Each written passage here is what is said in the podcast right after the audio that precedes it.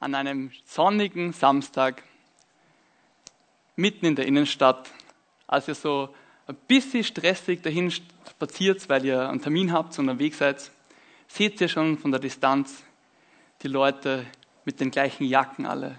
Alles so in grün oder rot oder blau. Alle mit diesem Badge herum. Alle dieses freundliche Gesicht und sie kommen schon auf euch zu und sagen so, hey, du schaust aber nett aus und voll intelligent. Wirst du gern mit uns gemeinsam die Welt verändern? Und wenn man stehen bleibt, das ist der erste Fehler, dann ist es schwer wegzukommen.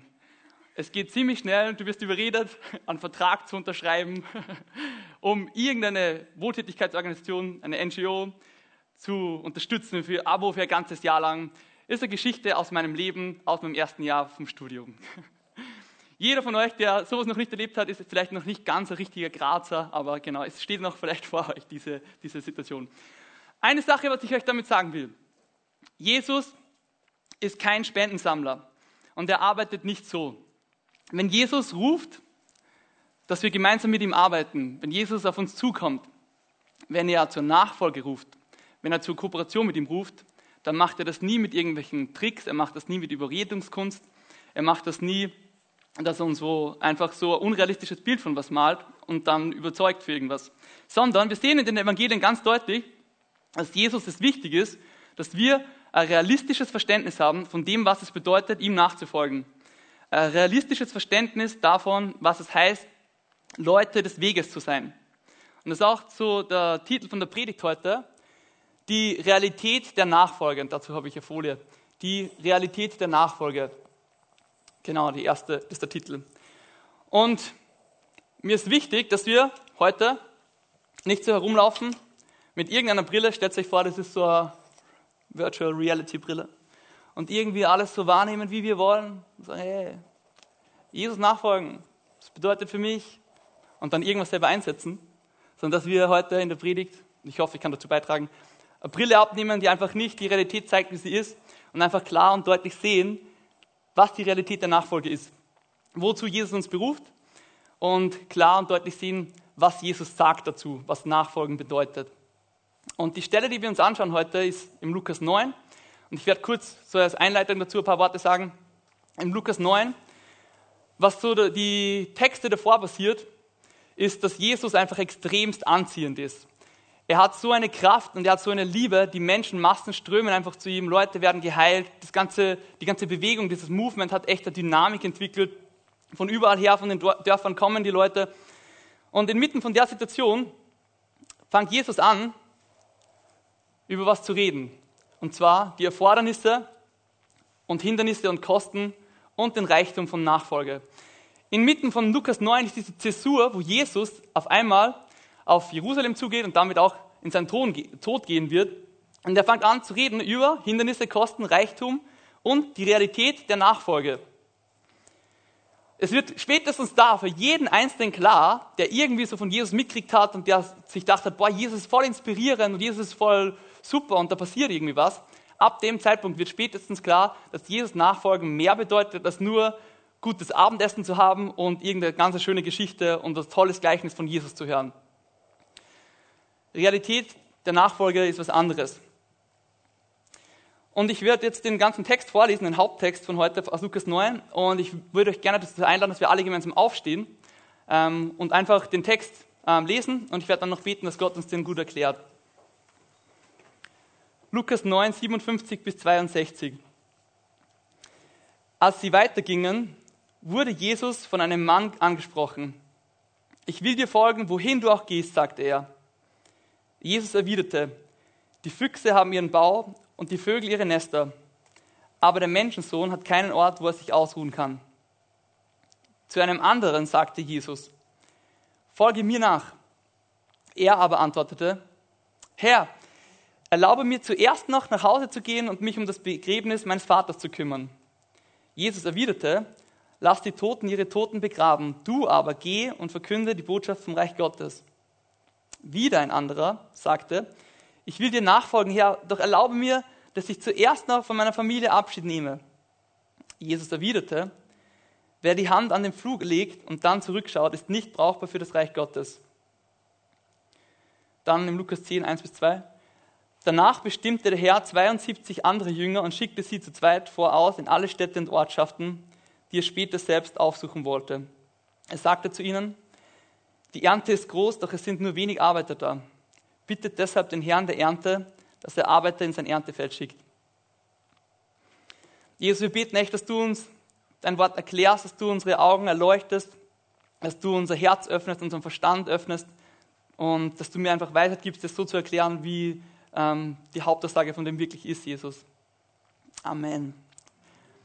Dürft euch widersetzen.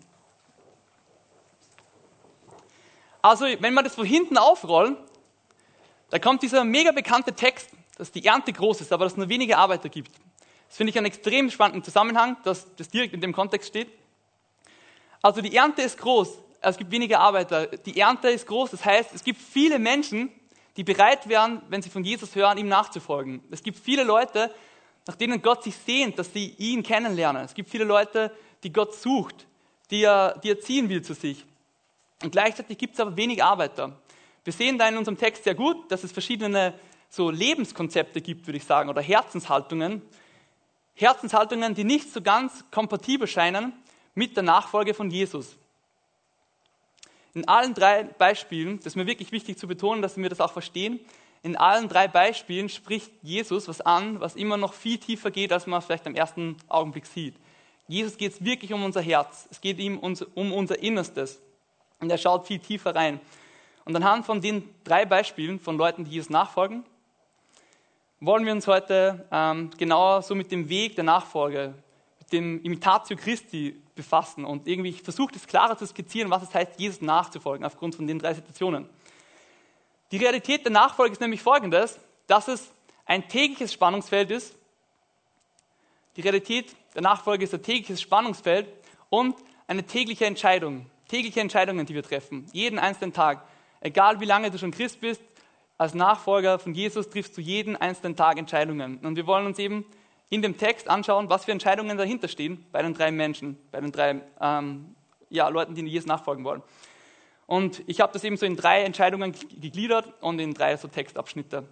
Und wir gehen gleich zur ersten, zur ersten großen Entscheidung, die jeder einzelne von uns, wenn wir Jesus nachfolgen wollen, äh, treffen muss. Und ich lese dazu aus Lukas 9 nochmal die ersten Verse, 57 bis 58.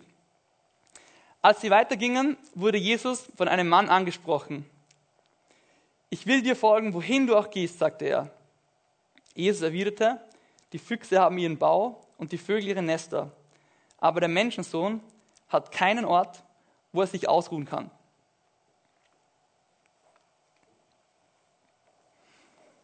Wir wissen aus der Parallelstelle ähm, aus Matthäus 8, 19 bis 22, dass dieser Mann, der da zu Jesus kommt, ein Schriftgelehrter war.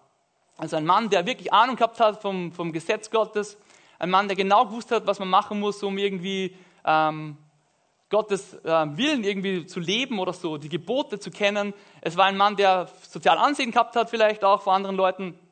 Und da ist dieser Mann, dieser Schriftgelehrte, und auf der anderen Seite ist da diese, diese Bewegung von Jesus.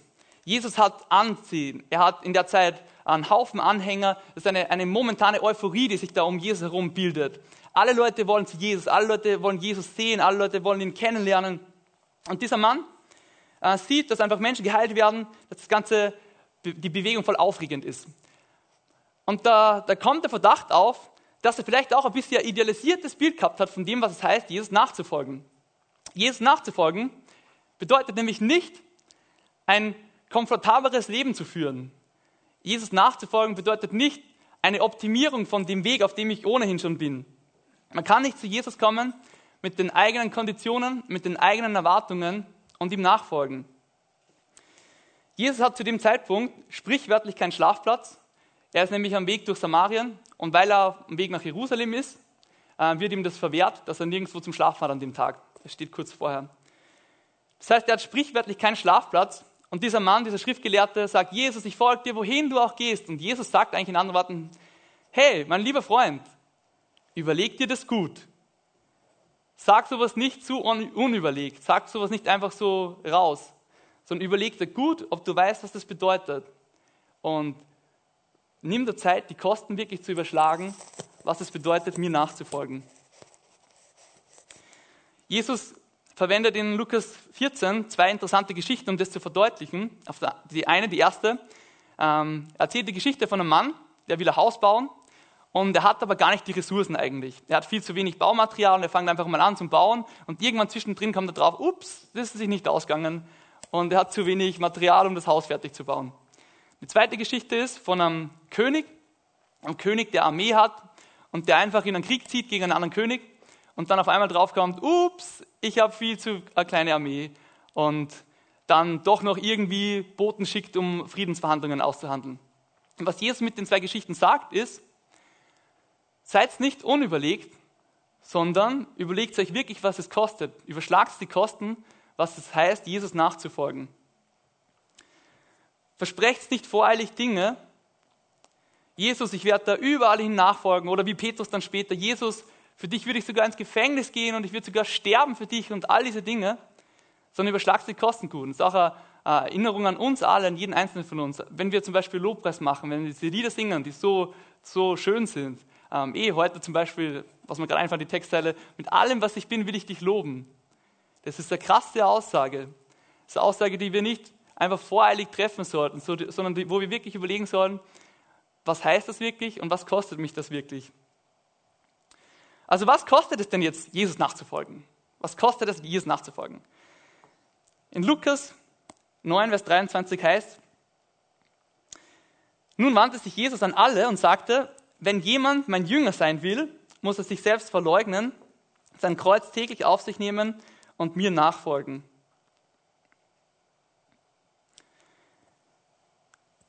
Damit ist nicht gemeint, dass man sagt, ja, jeder hat halt einfach sein Backerl zum Tragen im Leben. Jeder hat halt vielleicht eine schwierige Vergangenheit, ich habe halt Beziehungen in meinem Leben, die anstrengend sind oder so, sondern ich kann euch jetzt als Geschichtelehrer zurück in das erste Jahrhundert nach Christus nehmen und euch genau sagen, was es bedeutet, das Kreuz auf sich zu nehmen. Kontextuell, okay? Das Kreuz auf sich zu nehmen heißt genau eine Sache. Tod. Wir haben das heute so verbunden. Kreuz hat für uns heute viel mehr Bedeutungen und es ist viel ähm, reicher jetzt an der Bedeutung. Aber im ersten Jahrhundert nach Christus ist es genau eine Bedeutung und die ist Tod. Also Bonhoeffer hat das einmal so schön gesagt. Dietrich Bonhoeffer, der, der Theologe und Widerstandskämpfer, wenn Jesus dich ruft, ihm nachzufolgen, ruft er dich auch zu kommen und zu sterben. Also wenn Jesus dich ruft, ihm nachzufolgen, ruft er dich auch zu kommen und zu sterben. Also alles, was du bist, dein Leben, deine Träume, deine Wünsche, deine Vorstellungen, deine Gedanken, ähm, all das, was in dir ist, deine Zeit, ihm abzugeben und es sterben zu lassen. Jetzt ist die Frage, wer würde das freiwillig machen? Wer würde das freiwillig machen? Einfach alles sterben zu lassen, sein ganzes Leben herzugeben, ähm, zu kommen und zu sterben. Ich glaube, das kann nur jemand tun, der den Reichtum in der Nachfolge Christi verstanden hat. Nur jemand, der den Reichtum verstanden hat, der in der Nachfolge von Jesus ist, kann das machen. Dass er nicht ähm, den Komfort wählt, sondern das Kreuz. Das ist so der ganze Überpunkt, den wir heute gerade äh, durchgehen also Komfort oder das Kreuz. Die zwei Sachen sind sich einfach, die stehen sich gegenüber. Das ist der erste Punkt von der, von der, von der ganzen Botschaft heute. Wirst du Komfort oder das Kreuz wählen? Diese erste Entscheidung. Wirst du das machen, was sich gerade für dich so anfühlt, als wäre es einfach stimmig und einfach und äh, vielleicht wie dieser Schriftgelehrte, der sich vielleicht denkt, hey, das sind sogar Karrieremöglichkeiten, wenn ich da Jesus nachfolge, da habe ich eine größere Zuhörerschaft, da kann ich lernen und wachsen. Oder wirst du das Kreuz wählen was nichts anderes ist, als eigentlich zu sterben. Komfort zu wählen führt einfach langfristig nirgendwo hin. Das, das wird uns auch ganz deutlich, zum Beispiel in der Geschichte im Lukas 12, die Jesus erwähnt vom reichen Kornbauer. Das ist ein Mann, der hat eine richtig gute Ernte eingefahren, er hat einen Haufen Essen, das er jetzt abgeerntet hat und er denkt sich so, er, er baut sich einen riesengroßen neuen Speicher dazu, weil ähm, zu wenig hat, zu wenig Platz und macht sich einen neuen Speicher, dass er noch mehr sammeln kann und noch mehr anhäufen kann. dann denkt er sich, so, jetzt habe ich es geschafft. Jetzt habe ich es geschafft. Ich habe so viel, dass ich jetzt einfach mehr als genug habe. Ich kann nur mehr genießen mein ganzes Leben lang. Und dann heißt es in dem Bibeltext, du, du Narr oder du törichter Mensch, du Dummkopf eigentlich. Weißt du dann nicht, dass dein Leben ähm, innerhalb von einem Tag vorbei sein kann und alles weg ist? Und dann sagt Jesus, den Vers, den ich uns jetzt vorlesen will, Ähm, also über diesen Mann, der in einem Tag alles verliert, für das er so gelebt hat und was er sich angehäuft hat, einfach nur auf dem Weg von mehr Gewinn und mehr Komfort. In Lukas 12, 21.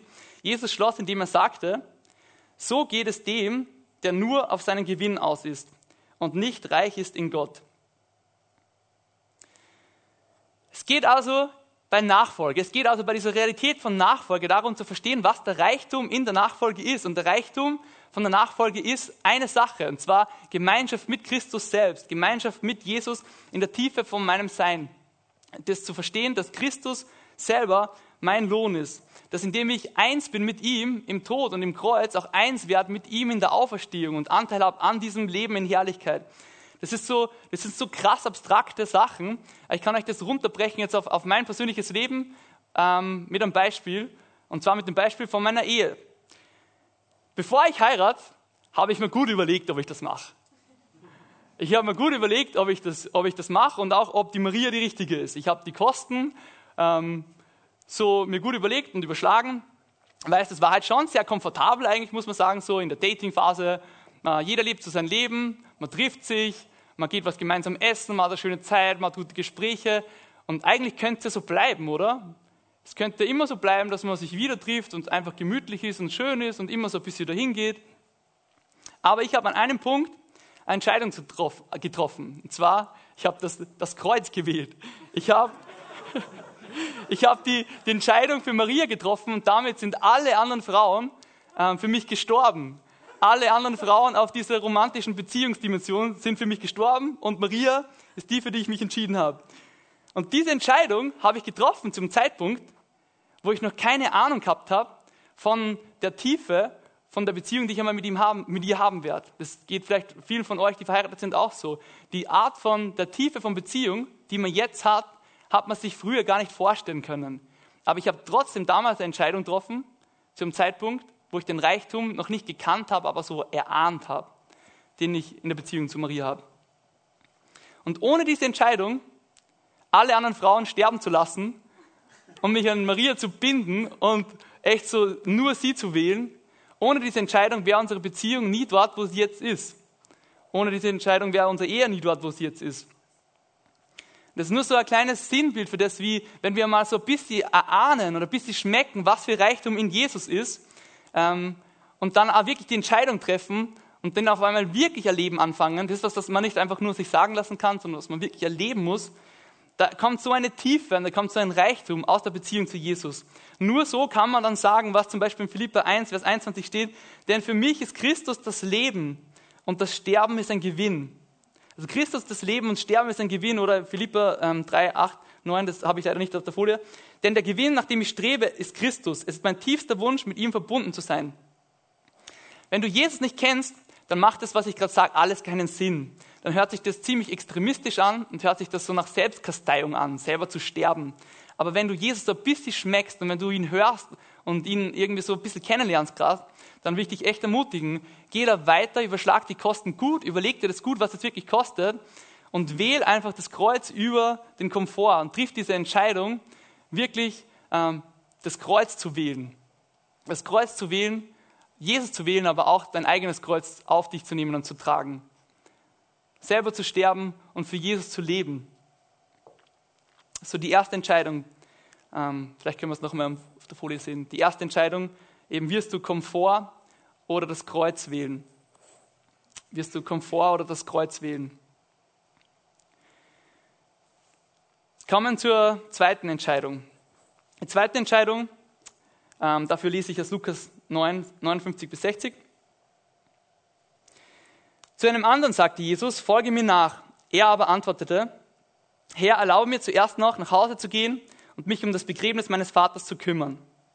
Jesus erwiderte, lass die Toten ihre Toten begraben. Du aber geh und verkünde die Botschaft vom Reich Gottes. Die Frage dazu, die Entscheidung, die wir treffen müssen, ist folgende. Wirst du persönliche Planungssicherheit oder Gottes Plan der Wiederherstellung wählen? Also wirst du persönliche Planungssicherheit oder Gottes Plan der Wiederherstellung wählen. Jesus ruft in der Situation jetzt den Jünger zur Nachfolge, also nicht, dass der sich anbietet, sondern Jesus ruft Und er sagt, er will noch seinen Vater beerdigen. Und wenn man das so hört, fragt man sich, ist das nicht zu hart, Jesus? Ist es nicht zu hart, dass er ihm das nicht, nicht zugesteht?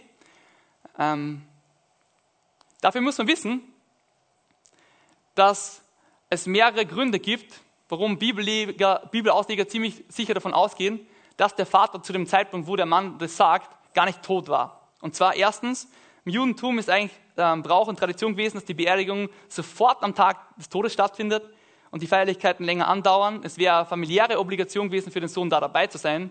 Das ist der erste Grund, warum man ziemlich sicher davon ausgeht, dass dieser Vater von diesem Mann noch nicht tot war. Die zweite ähm, Argumentationskette. Ähm, man weiß auch aus anderen Texten, zeitgenössischen Texten, äh, dass das eine Redewendung war, die man verwendet hat. Und zwar, die sinngemäß aussagt, ich warte noch, bis ich das Erbe von meinem Vater bekommen habe und dann machen wir das. Ich warte noch, bis ich dann das alles habe von meinem Papa und dann. Also eigentlich so ein Rausschieben und Prokrastinieren, dass man sagt, Jesus, nachfolgen finde ich eine gute Idee, aber nicht jetzt. Dann, wenn es halt mir reinpasst, dann, wenn es mir in den Kram reinpasst, wenn es gerade günstig ist für mich, wenn es gerade praktisch ist, wenn es gerade in meine Lebensphase reinpasst, das bedeutet es eigentlich, was dieser Mann da sagt. Und da muss man ganz klar sagen, eben Jesus nachzufolgen, ist nicht so eine Phase oder sowas, was man terminlich plant, ob es einem gerade reinpasst oder nicht. Wo man sagt, ja, jetzt, jetzt geht es gerade auch nicht, sondern Jesus nachzufolgen ist ein Lebensstil, der unser ganzes Leben ähm, immer bedeutet. Also Jesus nachfolgen ist ein Lebensstil.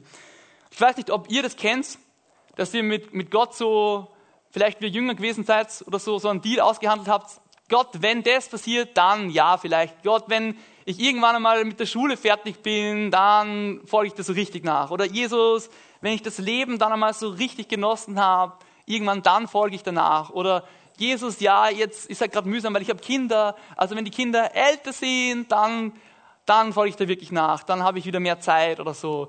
Oder vielleicht sogar Jesus, wenn ich eines Tages dann in Pension bin, dann, dann irgendwann in Pension, dann, dann habe ich die Zeit, dass ich dir wirklich nachfolge.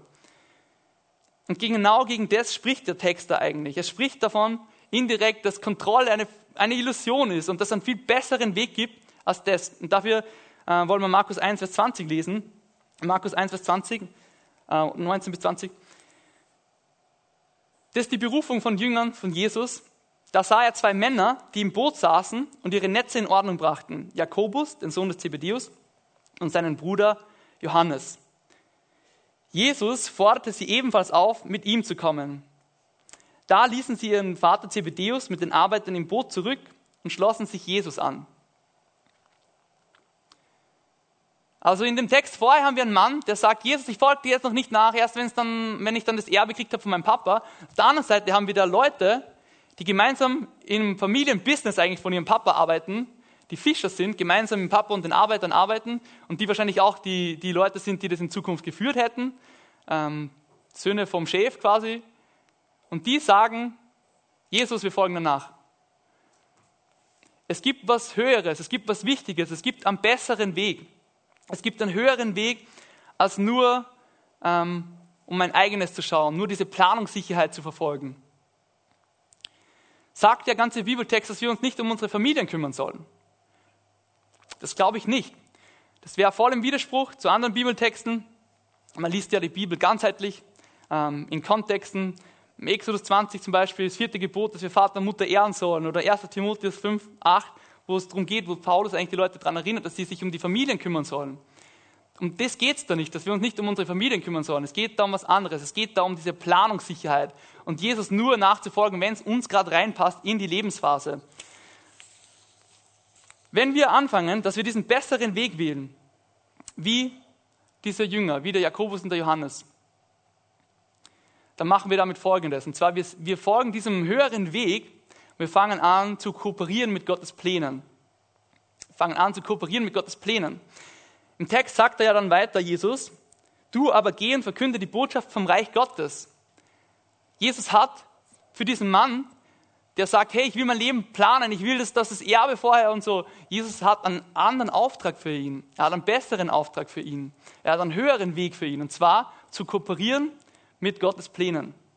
Er sagt ihm eigentlich damit, lass die Leute, die alles im Leben so berechnen, planen und alles vorausschauen wollen, und die tot sind im Geist, lass die um die Sachen kümmern.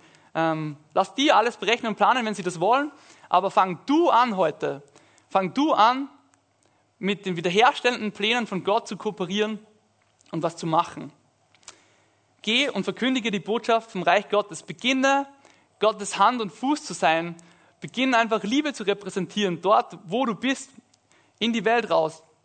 Beginn Gottes Liebe sichtbar zu machen. Beginn Wahrheit zu leben. Beginn gegen Ungerechtigkeit aufzustehen. Beginn Heilung zu bringen. Aus Gottes Kraft heraus. Ich habe ein Foto für euch mitgebracht von einem, von einem Held, einem meiner Glaubenshelden. Den Mann kennt fast niemand. Der ist nicht bekannt, ähm, aber ich kenne ihn und äh, mir bedeutet er ganz viel. Genau, dieser Mann in der Mitte auf dem Rollstuhl. Ähm, ich war ähm, ich habe mal ein paar Wochen bei dem gelebt. Der wohnt in Bosnien und kommt ursprünglich aus Brasilien. Der ist in armen Verhältnissen aufgewachsen und ähm, hat ganz früh Arbeit anfangen müssen, hat dann Theologie studiert, ist als Missionar ins Ausland gegangen, weil er so ergriffen ist von der Liebe von Gott. Und er ist nach Bosnien gegangen und ist dort der Vater für ganz viele Leute und ganz ähm, für, der hat da ein Kinderheim, ähm, das er unterstützt und so ein, so ein Projekt, wo ähm, so eine Farm, wo er Leute bei sich arbeiten lässt und ähm, neue Perspektive und Hoffnung gibt. Und dieser Mann hat vor zwei, drei Jahren einen Autounfall gehabt und kann seitdem nicht mehr gehen und sitzt im Rollstuhl. Und wie er den Rollstuhl, wie er im Rollstuhl zum ersten Mal gesehen worden ist, nach dem Autounfall, haben alle Leute gesagt, wie kannst du Gott vertrauen, hey? wie kannst du, weiß nicht, ist das, was ist jetzt los, weißt du, du gibst dein ganzes Leben und dann passiert sowas. Und die Frage, die man sich stellen muss, war das gewollt, für ihn selber auch, ist es gewünscht von ihm? Äh, hätte er Grund, bitter zu sein? Sicher, mit Sicherheit.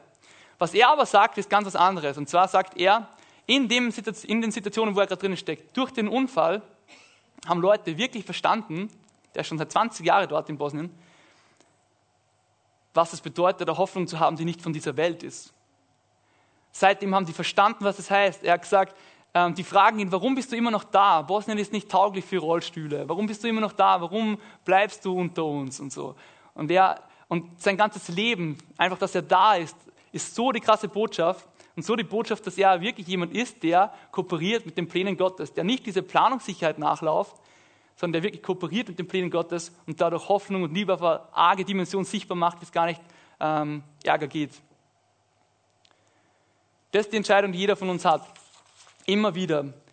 Wirst du persönliche Planungssicherheit oder Gottes Plan der Wiederherstellung wählen? Die dritte Entscheidung, die wir haben, Lukas 9, 61 bis 62. Wieder ein anderer sagte, ich will dir nachfolgen, Herr, doch erlaube mir, dass ich zuerst von meiner Familie Abschied nehme.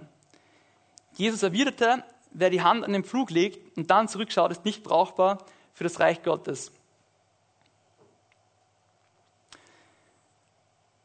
Die Frage, die Entscheidung, die wir uns wieder stellen müssen. Wirst du heute unentschlossen sitzen bleiben oder ungeteilt nachfolgen? Also wirst du heute unentschlossen sitzen bleiben oder wirst du ungeteilt nachfolgen? Der Mann in der Geschichte der Jesus begegnet ist, der war vielleicht voll berührt und überführt von dem, was Jesus gesagt hat. Der war vielleicht auch voll inspiriert und hat sich gedacht, boah, das ist echt, da ist irgendwas bei Jesus. Da, da, ich muss irgendwas tun. Das ist richtig besonders, was Jesus sagt und was er macht. Aber ich gehe vorher nochmal heim und überlege mir es nochmal, gehe nochmal zurück in mein altes Leben, denke nochmal drüber nach, ob das wirklich so Sinn macht und sage nochmal Tschüss zu alle und dann schauen wir weiter. Und dann ähm, ist da eben die Rede davon, eben, wer die Hand an den Flug legt und dann zurückschaut, ist nicht brauchbar für das Reich Gottes. In anderen Worten, der ist nicht geeignet oder auch nicht tauglich für das Reich Gottes. Und das ist wieder so ein Text, wo man sich denkt, so, boah, das ist schon hart, oder Jesus? Aber ich glaube, Jesus sieht wieder das Herz dahinter. Jesus sieht immer tiefer als das, was an der Oberfläche ist. Und ich glaube, Jesus sieht da voll die eine Sache, zuerst einmal, dass Dinge, also wenn wir unentschlossen sind, Dinge zurückzulassen, in unserem Leben wir langfristig komplett handlungsunfähig werden. Wenn wir Dinge nicht zurücklassen können, werden wir handlungsunfähig. Vielleicht hast doch du dein Leben mit Jesus begonnen bist am Weg, aber du schießt immer wieder so zurück und du schaust auf die alten Sachen und das alte Leben und denkst dir irgendwie so, bin ich gerade am richtigen Weg und da, ah, das war schon besser früher, wie vielleicht so Israel, wie sie aus Ägypten ausgezogen sind. Und in die Situation rein will ich euch einen Text vorlesen, der von Jesus ist, Lukas 17, Vers 32 bis 33, den ich sehr herausfordernd finde auch. Lukas 17, 32 bis 33 sagt Jesus, denkt an Lots Frau. Wer sein Leben zu erhalten sucht, wird es verlieren. Wer es aber verliert, wird es bewahren. Oder anders kann man auch sagen, oder wird es neu geschenkt bekommen. Also Jesus verwendet da diese Referenz von der Frau von Lot. Wir wissen leider nicht, wie sie heißt. Und jeder, dem das nicht so präsent ist, ähm, die Stadt Sodom und Gomorra, wo einfach so viel Verkehrtes passiert ist, ist einfach voll unter dem Urteil von, von Gott. Und Gott gibt aber allen Leuten die Möglichkeit, ähm, die einfach ihm nachfolgen wollen, äh, daraus gerettet zu werden. Und in dem Fall ist es eben dann Lot nur, der wirklich dem folgt und seine Familie und die flüchten eigentlich von der Stadt, während die Stadt, äh, während das Gericht Gottes über die Stadt kommt. Und die Frau von Lot, entgegen der, der Aufforderung, nicht zurückzuschauen, einfach zu laufen, dreht sich um und schaut zurück und in dem Moment wird sie zu einer Salzsäule verwandelt. Krasses Bild, heftiges Bild wo es um das geht, ähm, zurückschauen und nicht zurücklassen können. Ich glaube, manchmal im Leben als Christen ist die Gefahr gar nicht so sehr, dass wir komplett zurückgehen in ein, in ein altes Leben und in alte Muster und ähm, den alten Lebensstil. Aber wir sind, das Problem ist vielmehr, dass wir trotzdem noch so ein bisschen, dass wir so unentschlossen sind, wirklich Sachen zurückzulassen. Dass wir uns immer wieder mal umdrehen ähm, mit so einem komischen ähm, Mindset dahinter. Wir sollen wirklich unentschlossen zurücklassen. Sonst passiert so, dass wir, ja, wenn man einen Computer verwendet, weiß nicht, ich habe das früher immer cool gefunden, bei den alten Computern hat man das machen können, dass man sich den Arbeitsspeicher anschaut. Weiß nicht, wer das schon mal gemacht hat von euch. Da sieht man so, ich habe das voll interessant gefunden als Kind, wie viel vom Arbeitsspeicher vom Computer für was verwendet wird. Und wenn das halt so alles so zerteilt ist, irgendwann wird es dem Computer zu viel und es funktioniert nicht mehr. Und das ist so diese Sache, die zentrale Sache eben wirst du heute unentschlossen sitzen bleiben und dich zu zerteilen lassen und an alles irgendwie denken oder wirst du Jesus ungeteilt nachfolgen, aus ganzem Herzen, aus ungeteiltem Herzen mit allem, was du in dir drinnen bist. Jesus ungeteilt nachfolgen bedeutet auch, ihn wirklich an die erste Stelle zu setzen, ihn über alles andere zu setzen. Timothy Keller sagt es so schön, also ich lese vorher auf Englisch vor, Your functionally greatest source of hope, life and identity is your God. Also die praktisch oder funktional größte Quelle in deinem Leben von Hoffnung, von Leben oder von Identität ist dein Gott. Es ist eigentlich ziemlich egal, manchmal, was du sagst, ob du sagst, ja, ich glaube an Gott, weil dein Leben zeigt das, wer dein Gott ist. Die praktische Quelle von Leben, Identität und Hoffnung in deinem Leben zeigt, wer eigentlich dein Gott ist. Und Jesus fordert uns da voll klar auf, indem er ähm, ja, in Markus 12, 30 das verwendet das Testament. Du sollst den Herrn, deinen Gott lieben von ganzem Herzen, mit ganzer Hingabe, mit deinem ganzen Verstand und mit deiner Kraft. Jesus will uns ganzheitlich haben. Er will alles von uns haben. Er will wirklich, dass wir ihn lieben aus unserem ganzen Herzen, mit unserer ganzen Hingabe, mit unserem ganzen Verstand und mit all unserer Kraft. Mit all dem, was wir sind, sollen wir ihn lieben. Mit allem in uns. Äh, der Theologe, den ich vorher schon erwähnt habe, Dietrich Bonhoeffer, der hat ein Buch geschrieben über Nachfolge und in dem Buch schreibt er folgendes. Die Nachfolge ist Bindung an Christus. Weil Christus ist, darum muss Nachfolge sein. Ein Christentum ohne den lebendigen Jesus Christus bleibt notwendig, ein Christentum ohne Nachfolge. Und ein Christentum ohne Nachfolge ist immer ein Christentum ohne Jesus Christus. Es ist Idee und Mythos. Ich finde den, den, Anfang so stark. Also das Nachfolge ist Bindung an Christus und dann, weil Christus ist, darum muss Nachfolge sein. Also weil Christus ist, muss Nachfolge sein. Wenn Christus wirklich ist, wenn er der Erlöser ist der Welt, wenn er Gottes Sohn ist, wenn er kommen ist auf die Erde, um die ganze Sünde wegzunehmen, um uns wieder zu verbinden mit dem Vater, wenn er wirklich Christus ist, dann muss Nachfolge sein. Dann ist, dann ist das ganze Christentum nicht irgendwie eine Idee und eine Philosophie oder irgend sowas, sondern dann ist es wirklich Jesus nachzufolgen auf Schritt und Tritt, ihm nachzugehen, in dieser Realität von Nachfolge, immer wieder das Kreuz über unseren Komfort zu wählen, immer wieder ganz neu seine Pläne über unsere Planungssicherheit zu wählen und immer wieder neu ihm ungeteilt nachfolgen, anstatt so unentschlossen irgendwie ähm, dahin zu leben. Ich habe gestern mich mit meinen Eltern getroffen wir haben so ein bisschen geredet über so Sachen, die ich vorhabe heute in der Predigt. Und meine Mom hat mir ähm, erzählt, dass für sie das bedeutet hat, also wirklich unentschlossen, nicht unentschlossen sitzen zu bleiben, sondern wirklich ungeteilt nachzufolgen. Für sie hat das bedeutet, entgegen den Meinungen von Menschen, entgegen dem, was Leute denken oder so, weil sie Gottes Stimme gehört hat, zum Beispiel umzuziehen und ihren Job zu wechseln. Obwohl es nicht nachvollziehbar für Leute war, sich in Bewegung zu setzen, weil Gott geredet hat und weil er die oberste Priorität ist und weil sie ihm ungeteilt nachfolgt. Das ist die dritte Entscheidung, die wir uns immer wieder stellen müssen täglich als Nachfolger. Also ich komme zum Schluss und fasse zusammen. Wir sind wie diese drei Männer in der Geschichte heute immer noch gerufen, Jesus nachzufolgen, jeder einzelne von uns. Aber Jesus will, dass wir nicht irgendwie so eine sugar-coated Version von Christentum nur vor uns haben und so, ähm, so eine idealisierte romantische Version mit so einer eigenen, so einer Brille, durch die wir irgendwas was sehen und was, das was sehen wollen, sondern er will wirklich, dass wir die Realität erkennen von dem, was heißt, ihm nachzufolgen. Es war ein sehr herausfordernder Text heute. Äh, drei Leute, die Jesus nachfolgen wollen.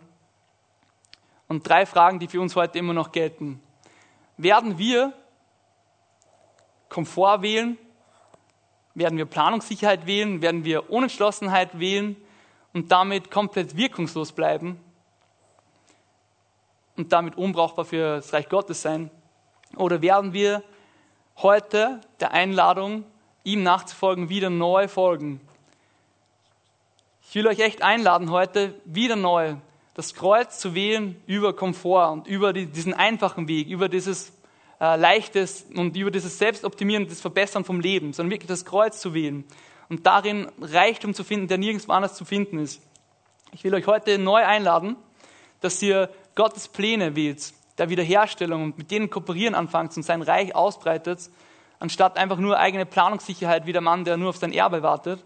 Und ich will euch heute neu einladen, dass ihr wirklich Jesus ungeteilt nachfolgt. Dass er an erster Stelle steht, dass er der ist, äh, dem un, dem ihr wirklich ähm, nachfolgt, voll entschlossen, nicht unentschlossen. Bleibt nicht unentschlossen sitzen nach so einer Predigt, sondern gebt Gott echt neu euer ganzes Herz. Er will wirklich alles von euch. Er will echt ähm, alles, wirklich alles, dass ihr ihm nachfolgt, mit dem wie ihr seid. Und so kann er euch auf eine ganz andere, neue Art und Weise verwenden. Genau, lasst uns aufstehen. Ich werde noch kurz beten und das Lobpreisteam kann schon rauskommen.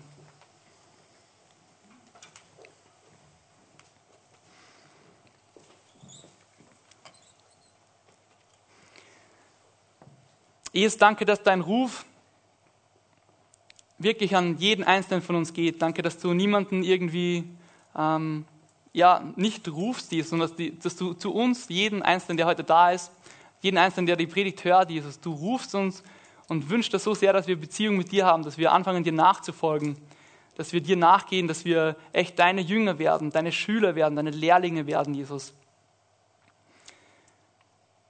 Ich bete echt, dass all das, wo wir so ähm, wie diese drei Männer in der Geschichte, in diesem Bibeltext, Hindernisse haben, dass du das echt löst, dass du uns wirklich voll ähm, hilfst, die Entscheidungen zu treffen, jeden einzelnen Tag täglich äh, unser Kreuz auf uns zu nehmen, wirklich dir nachzufolgen, dass du uns jeden einzelnen Tag von unserem Leben hilfst, über unsere Planungssicherheit deine Pläne zu stellen und wirklich dem Raum zu schaffen und Zeit zu geben.